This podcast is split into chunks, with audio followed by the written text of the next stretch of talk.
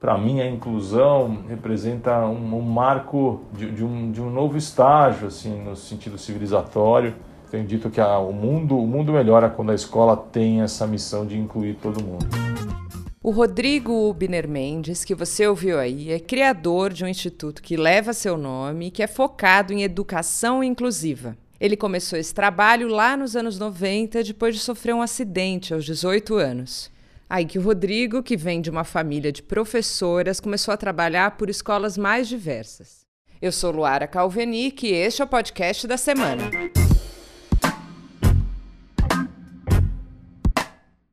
Este ano, o Instituto Rodrigo Mendes completa 26 anos.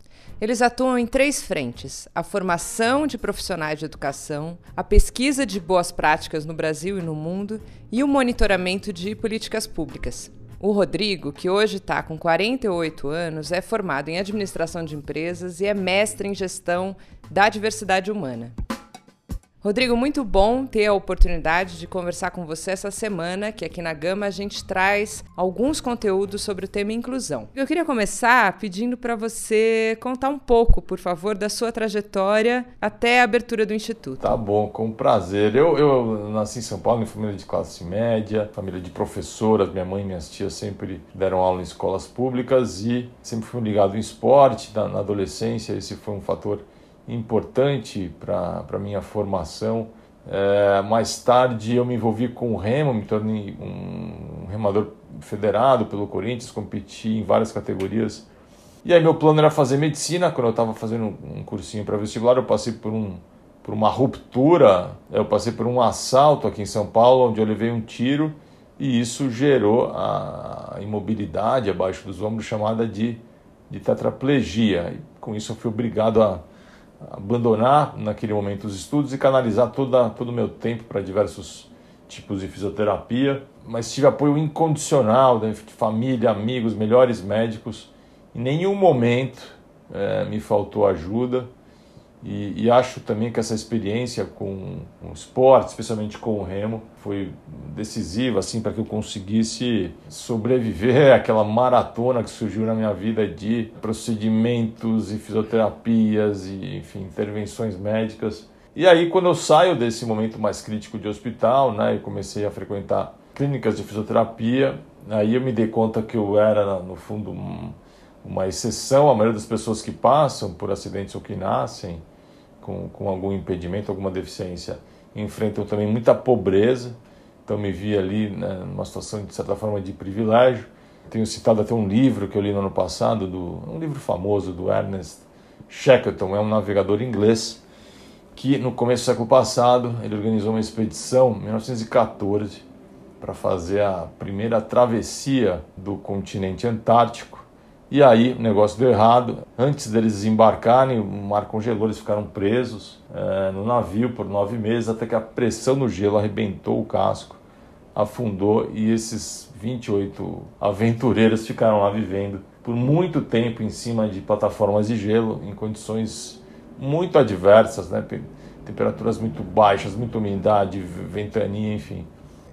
O Shackleton né, fala muito sobre a relatividade das adversidades, né? Eles, eles, quando a temperatura subia de menos 25 graus para menos 5 graus, eles ficavam super felizes, porque comparativamente eles estavam muito melhores.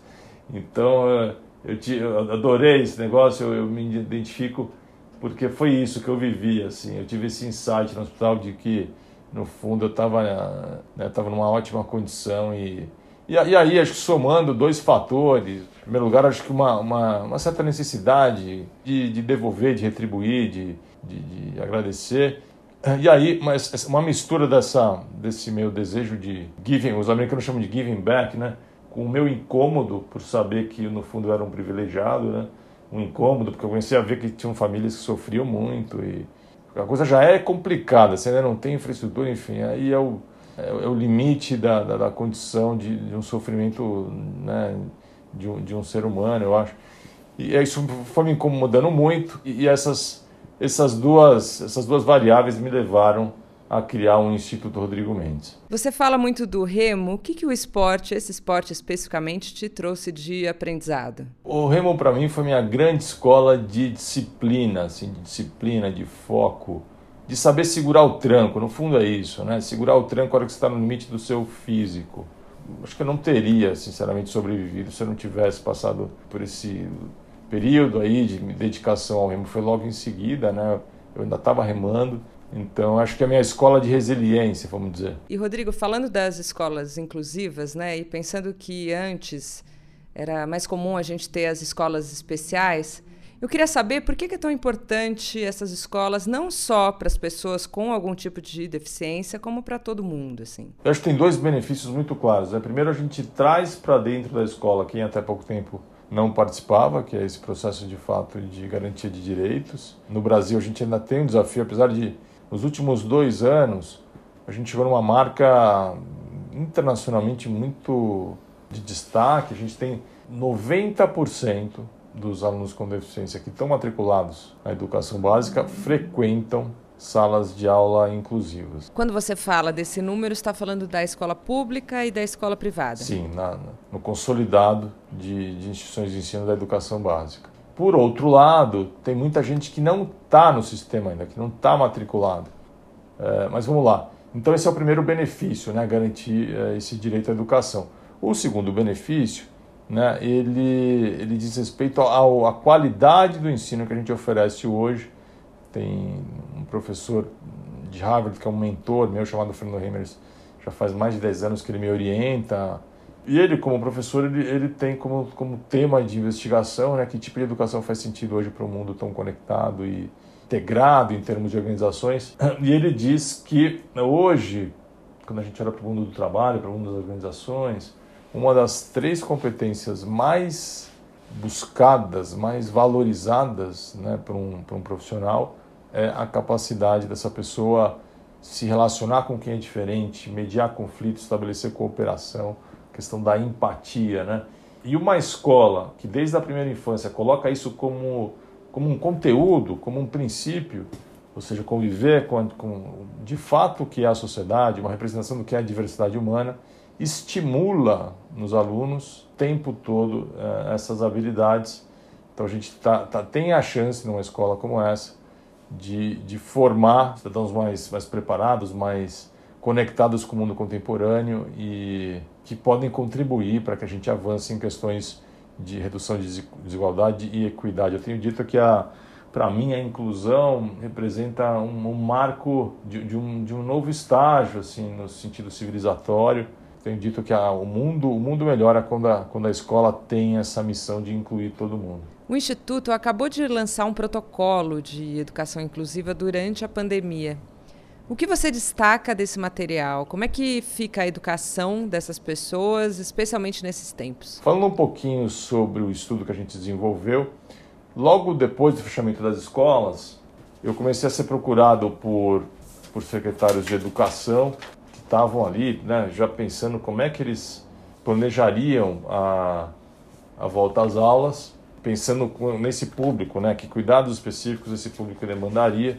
Eu resolvi então é, reacionar uma rede de especialistas com quem eu tenho conversado ao redor do mundo desde 2015, né, especialistas em educação inclusiva, e aí é, decidimos investir nessa pesquisa é, que tinha como objetivo entender o que, que os países que já estão numa fase avançada em termos de, é, de contenção da, da, da Covid, ou seja, de achatamento da curva da contaminação, o que, que eles estão fazendo já numa fase de reabertura das escolas a pesquisa mostra que houve uma variedade aí de, de é, posições nesses países. Por exemplo, Nova Zelândia decidiu que todos deveriam voltar ao mesmo tempo, é, enquanto que Dinamarca e Singapura é, decidiu que alunos com deficiência voltariam no último estágio, né? ficaram, ficaram ainda numa fase de isolamento.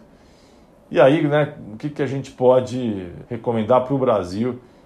Aí, olhando para os especialistas com quem eu conversei, a principal consideração é que, mesmo sabendo que algumas crianças e adolescentes com deficiência pertencem a grupos de risco, o laudo médico de deficiência, por si só, ele não deve ser aceito como um argumento para que eh, esses alunos eh, não, não voltem para a escola. Quer dizer, eh, não existe uma correlação automática entre deficiência e risco.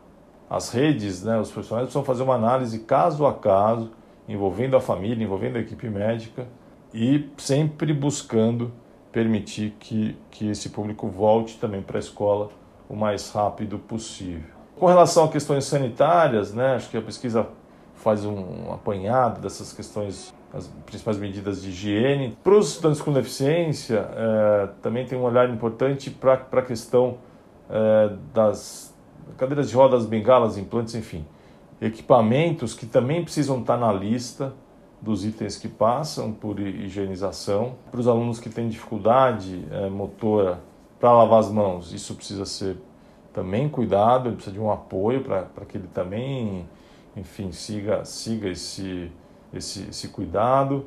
Com relação ao uso de máscaras, varia também, dependendo do país, tem recomendações variadas. O que eu acho que é importante trazer aqui é que para o público, para esse público, tem alguma, tem, existem questões específicas. Então, é, o uso das máscaras prejudica muito a socialização dos, dos alunos com deficiência auditiva, né, pela questão da leitura labial ou mesmo pela leitura da língua de sinais, que a gente imagina que seja mais uma leitura com o gesto das mãos, mas também a questão facial é importante. Então, nesses casos, uma possível solução é que a escola é, ofereça máscaras transparentes, de preferência para todos, mas pelo menos para essas turmas onde tem crianças surdas e para os intérpretes de Libras. Você acha que o movimento das pessoas com deficiência tem uma diversidade de aliados? Você acha que as pessoas abraçam essa causa? Eu acho que tem um, um awareness, uma, uma, consciência maior, sim, nos últimos, últimos 15 anos. Talvez uma, um exemplo de como isso ganhou mais visibilidade seja as Paralimpíadas, né? o quanto as pessoas se engajam. E... Mas eu acho que ainda, ainda tem muito a visão da superação individual por trás de tudo isso.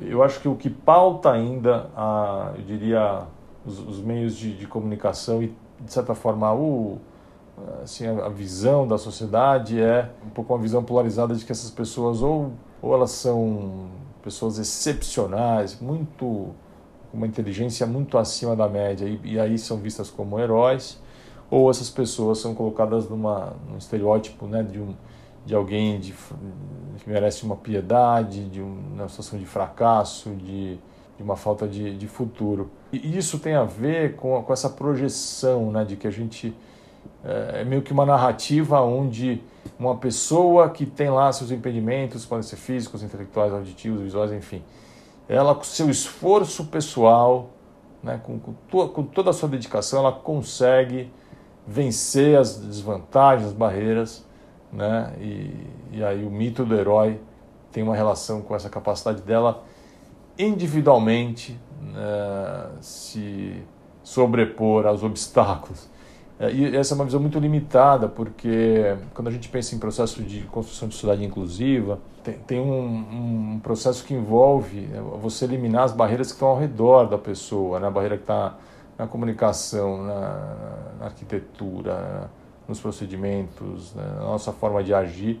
E, essas, e isso, se isso não for eliminado, essa vertente da superação individual não dá conta do processo. A gente só consegue né, vislumbrar uma sociedade inclusiva quando todo mundo se vê implicado no processo de eliminar a barreira.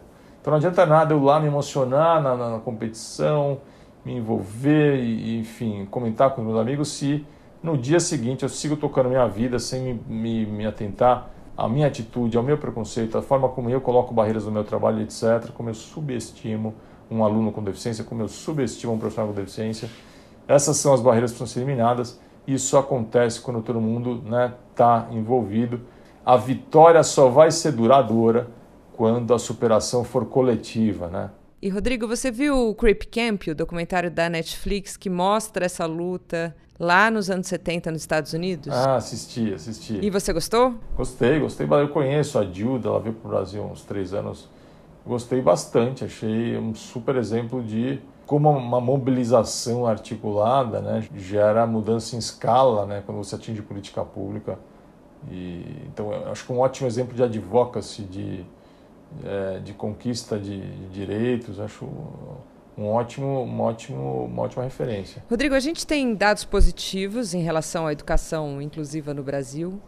Mas quando a gente olha para as empresas, mesmo com a lei de cotas, que, que as obriga a destinar uma parte das vagas para essas pessoas com algum tipo de deficiência, a gente vê que elas ocupam cargos considerados ou de menos prestígio ou de menor salário. Queria saber de você por que isso acontece e qual a relação disso com a educação no país. O que a gente observa hoje é que as empresas, é, enfim, evoluíram muito em virtude dessa ação afirmativa quanto à criação de programas de diversidade e, de fato, na contratação de pessoas com deficiência, mas houve uma estagnação aí nos últimos anos numa certa lógica de cumprir cotas para se evitar a multa, né? E, e, e, aí a gente, a gente estagnou num, num patamar onde existe uma altíssima rotatividade e, é, como você falou, né, poucas pessoas crescem na carreira eu, eu diria por, por dois fatores. Eu acho que tem, tem duas alavancas que, que são necessárias para que a pessoa seja uma protagonista no seu é, processo, no, na sua carreira profissional.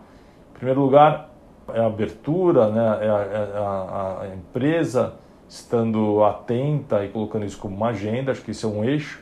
E o outro eixo é, é o nível de capacitação da pessoa é, para que ela possa competir de fato é, no final do dia, entregar e, e, crescer profissionalmente. Acho que esse é, é o desafio do momento, fazer com que a gente, o novo patamar é criar condições para que a pessoa né, tenha uma, um acompanhamento, tenha um treinamento de fato abrangente e que consiga competir de forma a é, galgar é, patamares mais elevados na, na pirâmide da, da organização. O governo Jair Bolsonaro apresentou à Câmara dos Deputados, no final do ano passado, um projeto de lei que desobriga essas empresas a reservarem vagas para pessoas com deficiência, que é uma determinação da Lei de Cotas de 1991. Né? O que, que o Brasil perde ao dificultar ainda mais a entrada de pessoas com deficiência no mercado de trabalho? Ah, eu acho um total retrocesso, porque é, a gente está no meio ainda dessa dessa transição entre, entre a total exclusão e, de fato, a construção de, de uma visão de, de garantia de direitos, como eu estava explicando. Né? A gente, se a gente abrir mão dessa, dessa lei hoje, enfim, a, a, o risco da gente voltar décadas para trás é enorme. Você sabe que tem um estudo da Organização Internacional do Trabalho que mostra que o custo da exclusão das pessoas com deficiência pode representar de 1 a 5% do PIB de um país é, em virtude de perda de capacidade produtiva. Quer dizer, se essas pessoas não têm acesso à educação e não têm, enfim, consequentemente, depois acesso ao mercado de trabalho, você tem uma primeiro um, um, uma enorme contingente de pessoas que familiares que, que não podem ter a sua carreira profissional continuada porque precisam se dedicar aos cuidados dessas pessoas que ficam dependentes, né?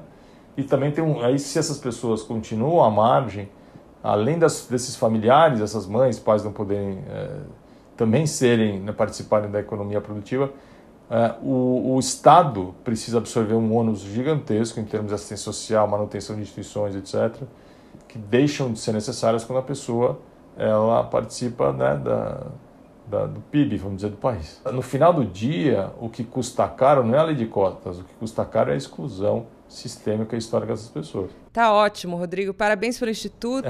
Valeu. Muito obrigada. Ótimo falar com você. Além desse podcast com o Rodrigo, essa semana no site da Gama você pode ler uma matéria sobre a situação atual da educação e do mercado de trabalho quando falamos de inclusão um texto da Olivia Byton, autora do livro O que é que ele tem, sobre o João, seu filho que nasceu com uma síndrome rara, e o encontro dele e da família com outras pessoas que vivem a mesma realidade. O escritor carioca Carlos Eduardo Pereira também escreveu para a Gama sobre a sua militância diária por um Rio de Janeiro mais acessível. Todo dia o Carlos Eduardo vai até a mesma farmácia, o mesmo mercado até que a lei seja cumprida e ele tenha acesso a esses lugares, como deve ser. Eu aproveito esse podcast para convidar você para continuar aqui e ouvir as nossas edições anteriores. Você tem que escutar um papo com a multiartista Jupe do Bairro, feita pelo Chico Felite e o Alex Fernandes. E se você ainda não ouviu, eu indico muito Diário da Quarentena da DJ Laurinha Lero, de identidade misteriosa, mas que faz muito sucesso na internet e que fez esse diário em áudio, especialmente aqui para Gama. A gente acabou de lançar a parte 2 dessa série. Eu sou Luara Calvianic e este é o podcast da semana. A cada sete dias, um tema novo para você. Até semana que vem. Este podcast teve edição de som da super Laura Kapeliushnik.